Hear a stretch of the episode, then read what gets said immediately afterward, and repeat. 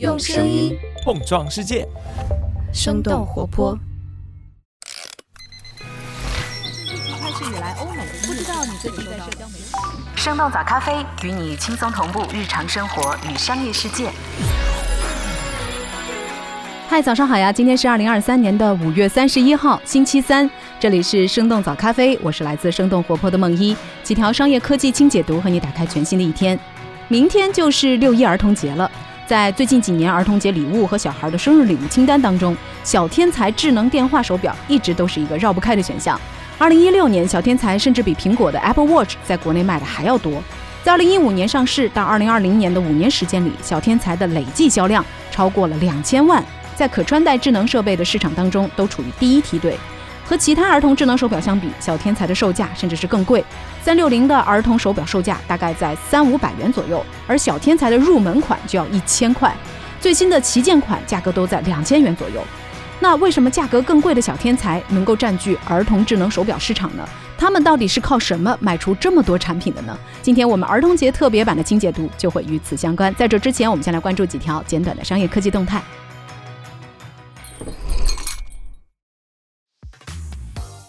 华住集团一季度扭亏为盈，继续加码中高档酒店。五月二十九号，华住集团发布了二零二三年一季度财报。财报显示，一季度华住酒店营业额同比增长超过了百分之七十，达到了一百六十二亿元。在疫情期间连续三年亏损之后，华住集团终于在今年一季度实现了盈利。伴随着商旅出行等等消费场景的逐步恢复，华住中国一季度的日均房价达到了二百七十七元，相比去年同期增长了百分之二十四，入住率也呈现两位数的增长。他们的主要指标都恢复到了疫情前的水平，同时产品组合优化也带动了业绩增长。今年一季度，华住在中国关店二百多家，主动淘汰了低质量酒店，并且新签约了六百多家酒店。华住方面表示，将会进一步的降低经济型酒店，比如说汉庭一点零版本的比例，提升中档和中高档酒店的占。比后续将会推出橘子三点零版本，还会把代表着极致商务的城际酒店从德国引入中国。在国内酒店消费升级的背景之下，三大酒店集团华住、锦江和首旅都把发展中高档酒店作为了主线战略。今年一季度，三大集团的中高档酒店的开店数量都明显多于经济型酒店，开店的步伐也相比之前有所加快。Shein 与印度零售巨头合作，将会重返印度市场。根据《金融时报》的报道。印度最大的企业集团 Reliance Industries 与中国跨境电商 Shein 达成了合作协议。Shein 曾经在2020年被印度政府禁用，而这项合作也意味着 Shein 将会重返高速增长的印度市场。Reliance Industries 是一家业务覆盖了从石油到电信的大型综合企业，它旗下的零售部门 Reliance Retail 在印度拥有超过一万五千家的商店。销售包括食品杂货和服装在内的各种商品，但是这家巨头在时尚电子商务领域相对落后。此前，Reliance 已经和巴黎世家以及 Burberry 等等国际奢侈品品牌签订了协议，试图来迎合印度日益增长的超级富豪消费群体。但是，分析师认为，印度仍然是一个人均收入相对比较低的经济体，更大的机会在于大众品牌，而这也正是适应的定位。Reliance 将会通过和适应的合作，打入年轻人群体，在印度一百亿美元的时尚电子商。务市场当中来寻求主导地位，而对于适应来说，这项合作不仅能够让适应在印度巨大的市场当中获得一定的利润，而且也能够在中国之外建立更加多元化的供应链，以更好的实现全球出口。根据《华尔街日报》的消息，适应计划在印度建立一个生产中心，以出口中东地区。OFO 创始人戴威美国二次创业再现困境。还记得几天前我们的早咖啡和大家聊到了 OFO 小黄车创始人在美国卖咖啡的消息吗？最近他们在美国的生意也遇到了麻烦。根据界面新闻的报道，OFO 创始人戴威在美国的咖啡创业项目 About Time Coffee 由于资金链遇到了瓶颈，整个项目现在都接近停止营业的边缘。目前 About Time Coffee 在纽约已经开始关店，扩张计划也被彻底的停止。那剩余门店的运营也处于停滞状态，这也距离他们的首店开业仅仅过去不到十五个月的时间。根据彭博社的报道，戴威在美国先是创办了一家做移动电源租赁的初创公司，然后再参与创办了 About Time Coffee。自去年二月开始，About Time Coffee 在纽约接连开出了四家店铺。戴威从 IDG、真格基金还有维列资本几家 VC 的手中，为 About Time Coffee 筹集到了超过一千万美元的资金，项目的估值大约是四千万美元。戴威在美国创业的消息也在国内迅速的发酵。在二零一七年底，OFO 也被爆出挪用用户押金，资金链断裂之后，现在的 OFO 仍然还有至少十亿元规模的代退押金，线上排队退款的用户数也在一千万人以上。英伟达发布超级 GPU，与全球最大广告公司 WPP 展开合作。五月二十九号，在台北国际计算机展上，英伟达 CEO 黄仁勋公布了一系列和 AI 相关的新产品和服务。其中最引人注目的是超级计算机平台 DGX GH 二百的发布。这个超算平台不仅比上一代的内存大五百倍，还能够让训练 GPT 三的速度再快上二点二倍。Google 云、Meta 还有微软将是首批获得这个平台访问权的客户。黄仁勋表示，现在同样花一千万美元，你可以选择建一个含有九百六十张 CPU，或者是含四十八张 GPU 的数据中心。而包含多张 GPU 的数据中心，不仅功耗更少，还能够处理更多的数据量。英伟达还将在今年上线自己的大型 AI 超级计算机，并且使用四个 DGX GH 二百系统来提高训练大型 AI 模型的数据吞吐量。另外，英伟达还宣布将会与全球最大的广告传播集团 WPP 合作，共同开发内容引擎，利用人工智能在几分钟之内生成以前需要花费数周时间来制作的广告，从而大幅度的降低广告的制作成本。马斯克私人飞机降落首都机场。根据路透社五月三十号的报道，马斯克的私人飞机已经抵达了北京，在首都国际机场降落。路透社稍早前的报道表示，马斯克可能会拜访相关政府部门，并且视察特斯拉上海的超级工厂。上一次马斯克访问中国还是在二零二零年初，当时他在上海超级工厂的一次活动当中，在舞台上跳舞，也引发了社交媒体的大量关注。中国目前是特斯拉仅次于美国的第二大市场，上海超级工厂则是特斯拉全球最大的生产中心。过去两年里，上海超级工厂的交付量都占到了特斯拉交付总量的一半以上。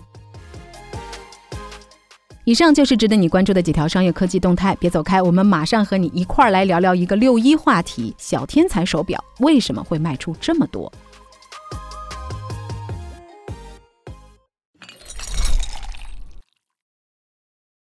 不管你在哪里，一个电话马上能找到你。喂，欢迎来到今天的轻解读。智能手表和智能手环是两种主要出现在我们手腕上的可穿戴设备。Fitbit 和小米等等智能手环的厂商也一直主打的就是运动和健康功能。智能手表和手环相比，有着更大的显示屏幕，可以装下更多的传感器。然而，各家厂商在早期阶段对智能手表并没有清晰的定位。苹果的 Apple Watch 还曾经推出过 18K 金外壳的产品。经历了几代的产品更迭之后，健康追踪、通知等等功能才成为了 Apple Watch 的卖点。和苹果不同，小天才电话手表从2015年一经推出就主打儿童市场。在过去两年间，小天才在中国智能手表的市场份额当中排名第三，仅次于华为和苹果。即使放在全球市场上，小天才也能够排名靠前。根据市场研究机构 Counterpoint 发布的数据，在2020年的上半年，全球智能手表的前四名分别是苹果、三星、佳明和华为，第五名就是小天才。而且除了小天才，其他品牌的智能手表大多没有成人和儿童的区分。小天才官网的数据显示，截止到二零二零年底，小天才电话手表的累计销量已经超过了两千万台。那么，小天才是怎样卖出这么多的儿童智能手表的呢？原因之一，切中家长关注的安全功能。尽管小天才是针对儿童推出的智能手表，但是为小天才来买单的当然都是父母，因此小天才肯定需要一个能够吸引家长掏钱包的功能。对于家长来说，孩子的安全一直是关注的重点。家长想要的是一款能够确切知道孩子的位置，并且能够提醒孩子回家的产品。在美国亚马逊上有很多苹果 AirTag 防丢器的周边产品，可以把 AirTag 镶嵌在一个手环上。虽然苹果官方明确反对使用 AirTag 对人来进行追踪定位，建议。给孩子购买价格更高的 Apple Watch，但还是有美国的家长选择了只要几百块人民币的 L Tag，甚至在 TikTok 上有母亲发布短视频，展示了自己是如何通过让 L Tag 发出声音来提醒孩子回家的。那和 L Tag 相比，小天才智能手表的定位和沟通功能就更能吸引国内的家长。比如他们的某些产品不仅能够定位具体的位置，甚至还可以定位到佩戴者所在的楼层。家长还能够设置家庭、学校和培训班这些常用的地点。当孩子一旦到达或者是离开这些地点的时候，家长就能够及时收到提醒。除此之外，家长还可以查询孩子过去十四天的行动轨迹，以及设置来电自动接听，这样孩子就没有办法来拒绝家长打过来的电话了。原因之二，打造儿童的专属社交网络。在小天才的产品介绍页面当中，除了各种安全定位、外观介绍和数码产品的硬件参数之外，只有一张图片介绍了小天才的交友功能。但其实社交才是小天才在儿童当中流行起来的原因。两个小天才手表互相靠近碰一碰，孩子们就可以互相加上好友了。这也让小天才成为了只属于新一代人的社交应用。不过，小天才的社交功能具有一定的封闭性。尽管小天才手表可以使用微信支付。但是不能安装微信，也不支持添加其他品牌的儿童手表佩戴者成为好友。带着小天才的孩子就逐渐形成了自己的社交圈。有学校的老师在接受采访的时候表示，从最开始只有两三个人佩戴，半年之后，大半个班上的学生都戴着手表。小天才就好像是一张网，每一个进入其中的孩子就能够成为新网的编织者，捕捉着更多的孩子加入。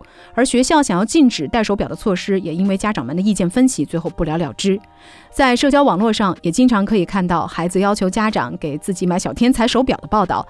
使用三六零、小米等等其他厂商品牌的智能手表，还会被佩戴小天才的孩子看作是使用了盗版。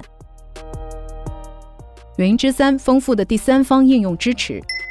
小天才手表除了满足家长，也开始向取悦儿童的方向发展。这个品牌不仅有自己的应用商店，还能运行第三方的应用程序。很多八零九零后都有在电子词典上玩游戏、看小说的经历。而使用了安卓系统的小天才，比电子词典能够支持更多的软件。通过简单的破解之后，孩子们甚至还能在小天才上听音乐、刷抖音，甚至是玩《我的世界》这样的游戏。这让一些原本想用小天才来管理和教育孩子的家长发现。自己的孩子竟然出现了沉迷，甚至是注意力不集中、睡眠不足的情况。原因之四：步步高的渠道。